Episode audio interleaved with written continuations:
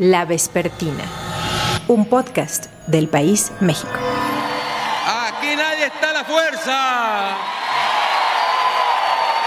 Aquí nadie está obligado. Aquí está el que tiene la voluntad y la decisión de expresar la defensa de su patria, Nicaragua. La Nicaragua de Darío, la Nicaragua de Sandino. 19 de julio de 2019. Discurso del presidente de Nicaragua, Daniel Ortega, en el 40 aniversario del triunfo de la revolución sandinista. Ni nos vendemos. Ni nos vendemos. Sandino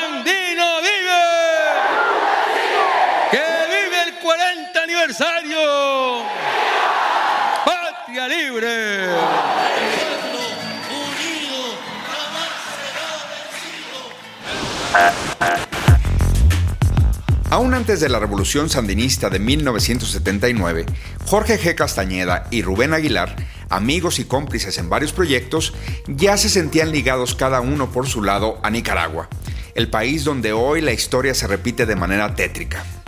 En aquel año cayó una dictadura. Ahora, lo digo yo, se dan todos los pasos para instalar otra. ¿Qué pasó en Nicaragua?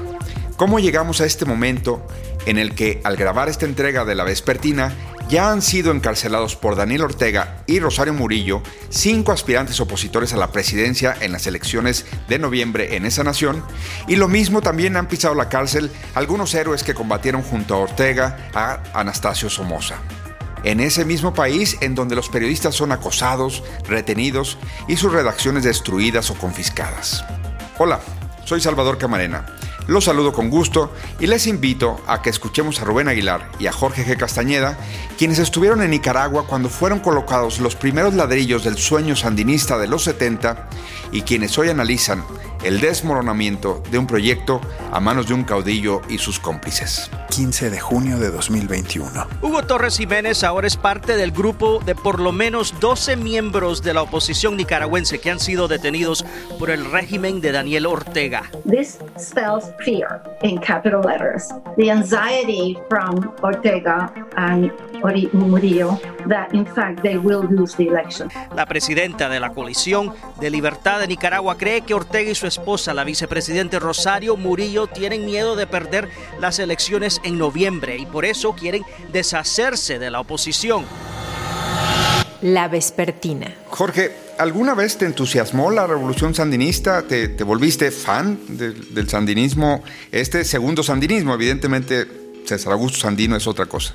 Mi segunda visita a Managua fue en agosto, principios de agosto del 79, con mi padre, que era secretario de Relaciones. Era la primera visita que realizaba un alto funcionario del gobierno de México al nuevo gobierno, la Junta de Gobierno eh, que, que acababa de tomar el poder, el 19 de julio.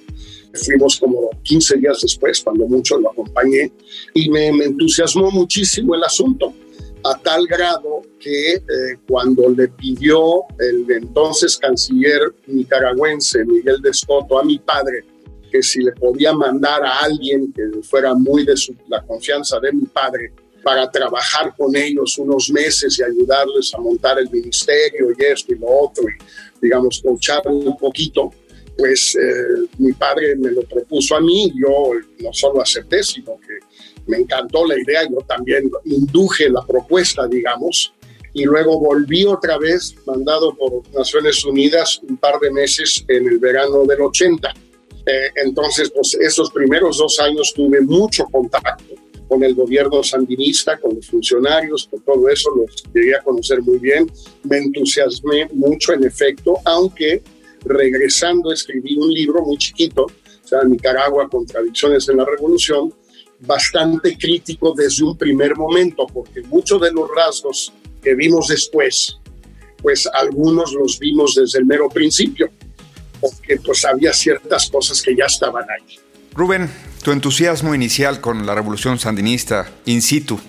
Yo estaba ya en la guerrilla del Salvador con las Fuerzas Populares de Liberación Farabundo Martín, una de las organizaciones del Frente Farabundo Martín para la Liberación Nacional, FMLN, yo estaba en San Salvador eh, coordinando la estrategia de comunicación con la agencia que habíamos fundado, Salpres, y, cayeron unas casas de seguridad y yo tuve que salir de urgencia con la ayuda de Gustavo Iruegas, que era el encargado de negocio, y él con dos militares mexicanos que estaban eh, ubicados en Managua porque había habido bombazos a la, a la embajada, él con estos dos militares este, me llevan al avión, me sientan en el avión y me voy a México e inmediatamente a Managua.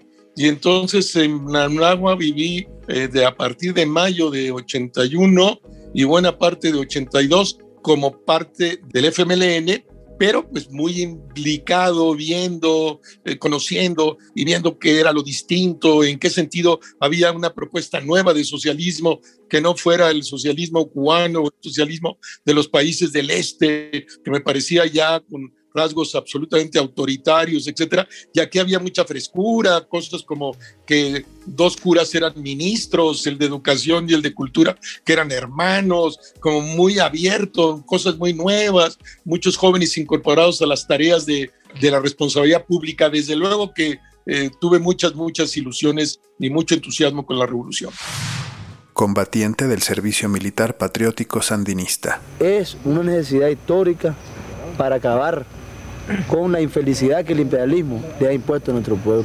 Yo creo que los jóvenes, hermano, aquí seguimos adelante hasta la victoria siempre. Vamos a hacer, vamos a ganarnos verdaderamente, a merecernos ser hijos de Sandino. Y yo creo que en esta escuela que se llama La Guerra, en esta universidad, para nosotros que nos estamos graduando de hombres, ya vamos adelante, pues.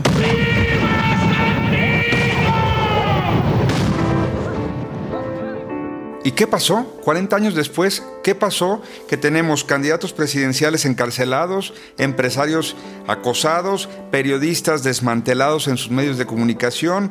Tenemos a Daniel Ortega, a la vicepresidenta, a su esposa, en una dictadura, pues solo se puede decir desde mi ignorancia somocista 100%. Mira, e, esto en realidad no es nuevo, quizás es especialmente escandaloso hoy, Salvador, pero desde que Ortega vuelve a la presidencia en 2007, eh, lo hacen con un acuerdo eh, infame, un pacto faustiano inconfesable, odioso con la iglesia, con eh, la derecha y permanece en el poder todos estos años, un régimen represivo, un régimen corrupto, un régimen antidemocrático, con altos y bajos a lo largo del tiempo. Hay momentos en que reprimen más, otros momentos en que reprimen menos, hay momentos donde aprietan más, sobre todo en periodo electoral, como estamos ahora, pero lo que pasó básicamente es que el, el gen autoritario, el gen corrupto, el gen antidemocrático y el gen estatista, eso estaba presente desde un principio, Salvador, y posiblemente tardó algo de tiempo en aflorar. Rubén, tu lectura de qué pasó, qué, qué estamos viendo hoy. Se vieron obligados a hacer elecciones, este, y la primera vez que hicieron elecciones de veras, porque ya en 84 habían hecho unas elecciones eh, simuladas, pero cuando hacen unas elecciones de, de veras, pues pierden el poder y llega doña Violeta Chamorro y tardan un periodo largo de 10, 15 años en volver al poder este, desde el 90 al 2007 que planteaba Jorge.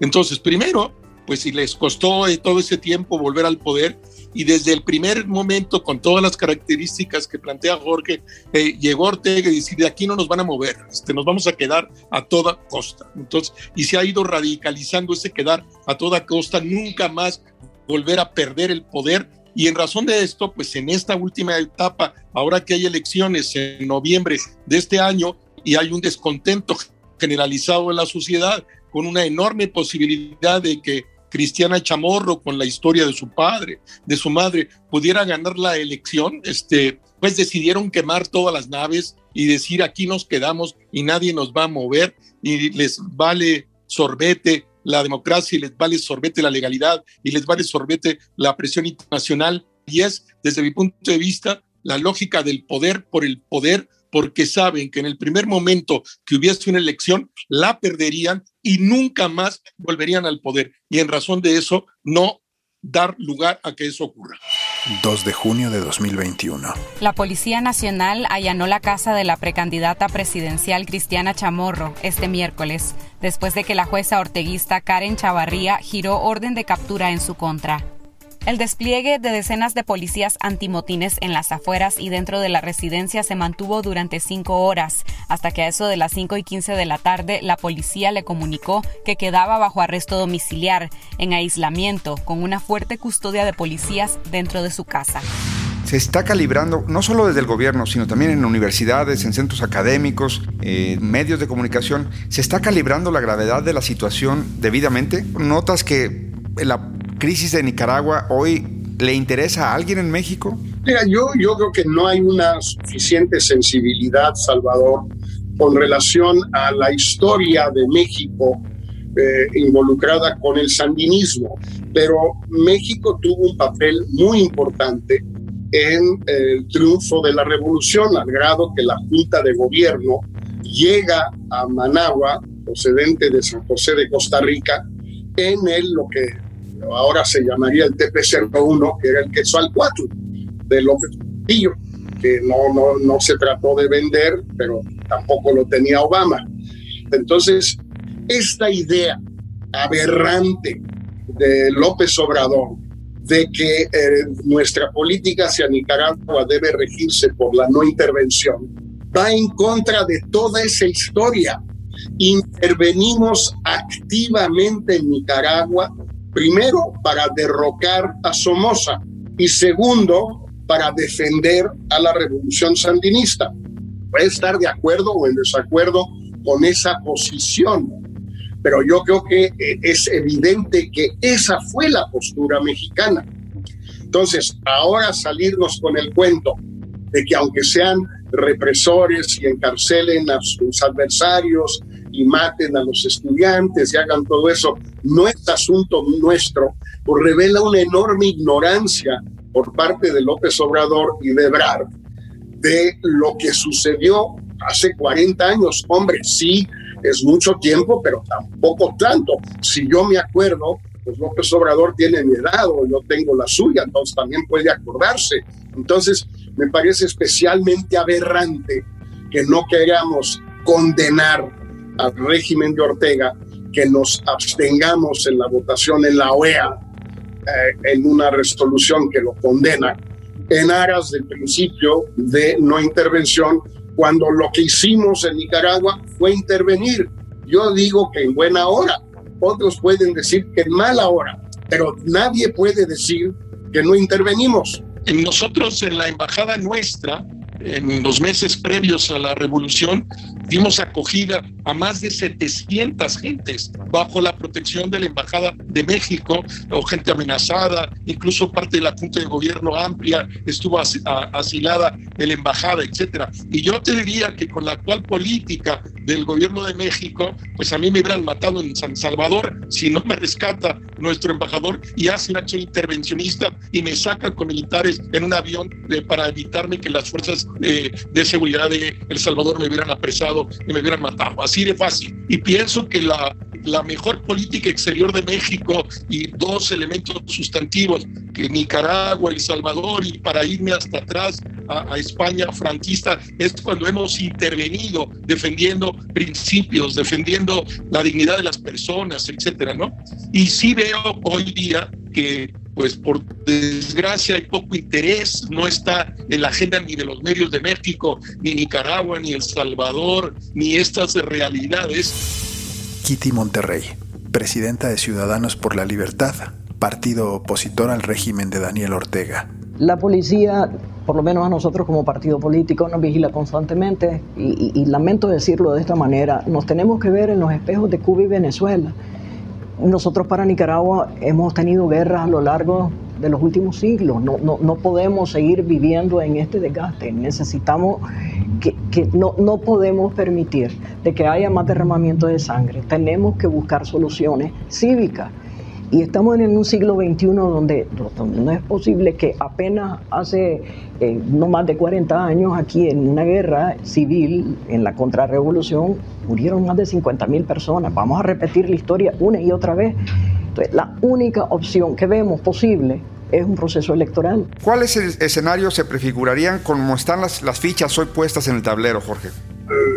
el escenario más probable, por desgracia, es que tengan lugar las elecciones, Ortega sea el único candidato de verdad, eh, con Rosario Murillo, su esposa, como candidata a la vicepresidencia, y que ganen y que sigan gobernando, porque la oposición si es débil, si está dividida, si ha sido muy golpeada por estos eh, factores, estos elementos de represión, de encarcelamiento, de amedrentamiento, de todo lo que ha sucedido desde el 18 para acá y en particular estas últimas semanas.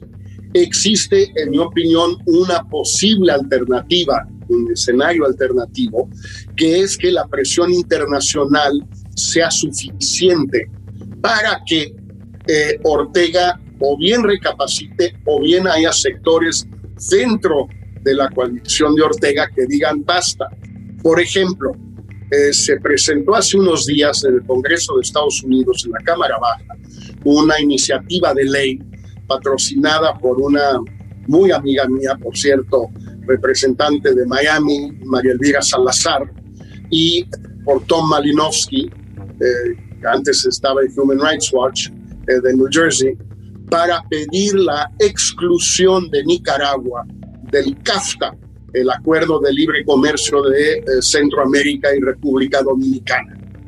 Yo no, no creo que prospere, pero es muy complicado legalmente, estas cosas no, no es así de fácil, pero está sumando votos y tiene un apoyo bipartidista muy importante. En una de esas, si eso llegara a suceder, puede haber sectores en Nicaragua, empresariales, etcétera, que y militares, que digan, a ver, hasta aquí. Esto sí no lo podemos poner en riesgo, porque es la base del escaso crecimiento económico que ha habido en Centroamérica estos últimos 10 años, 15 años, desde el 2005, viene del CAFTA. Sin CAFTA no habría nada. Gracias, Jorge. Rubén, para cerrar también contigo, ¿qué escenario ves? El escenario barato sería que el ejército le obligase a hacer elecciones de verdad.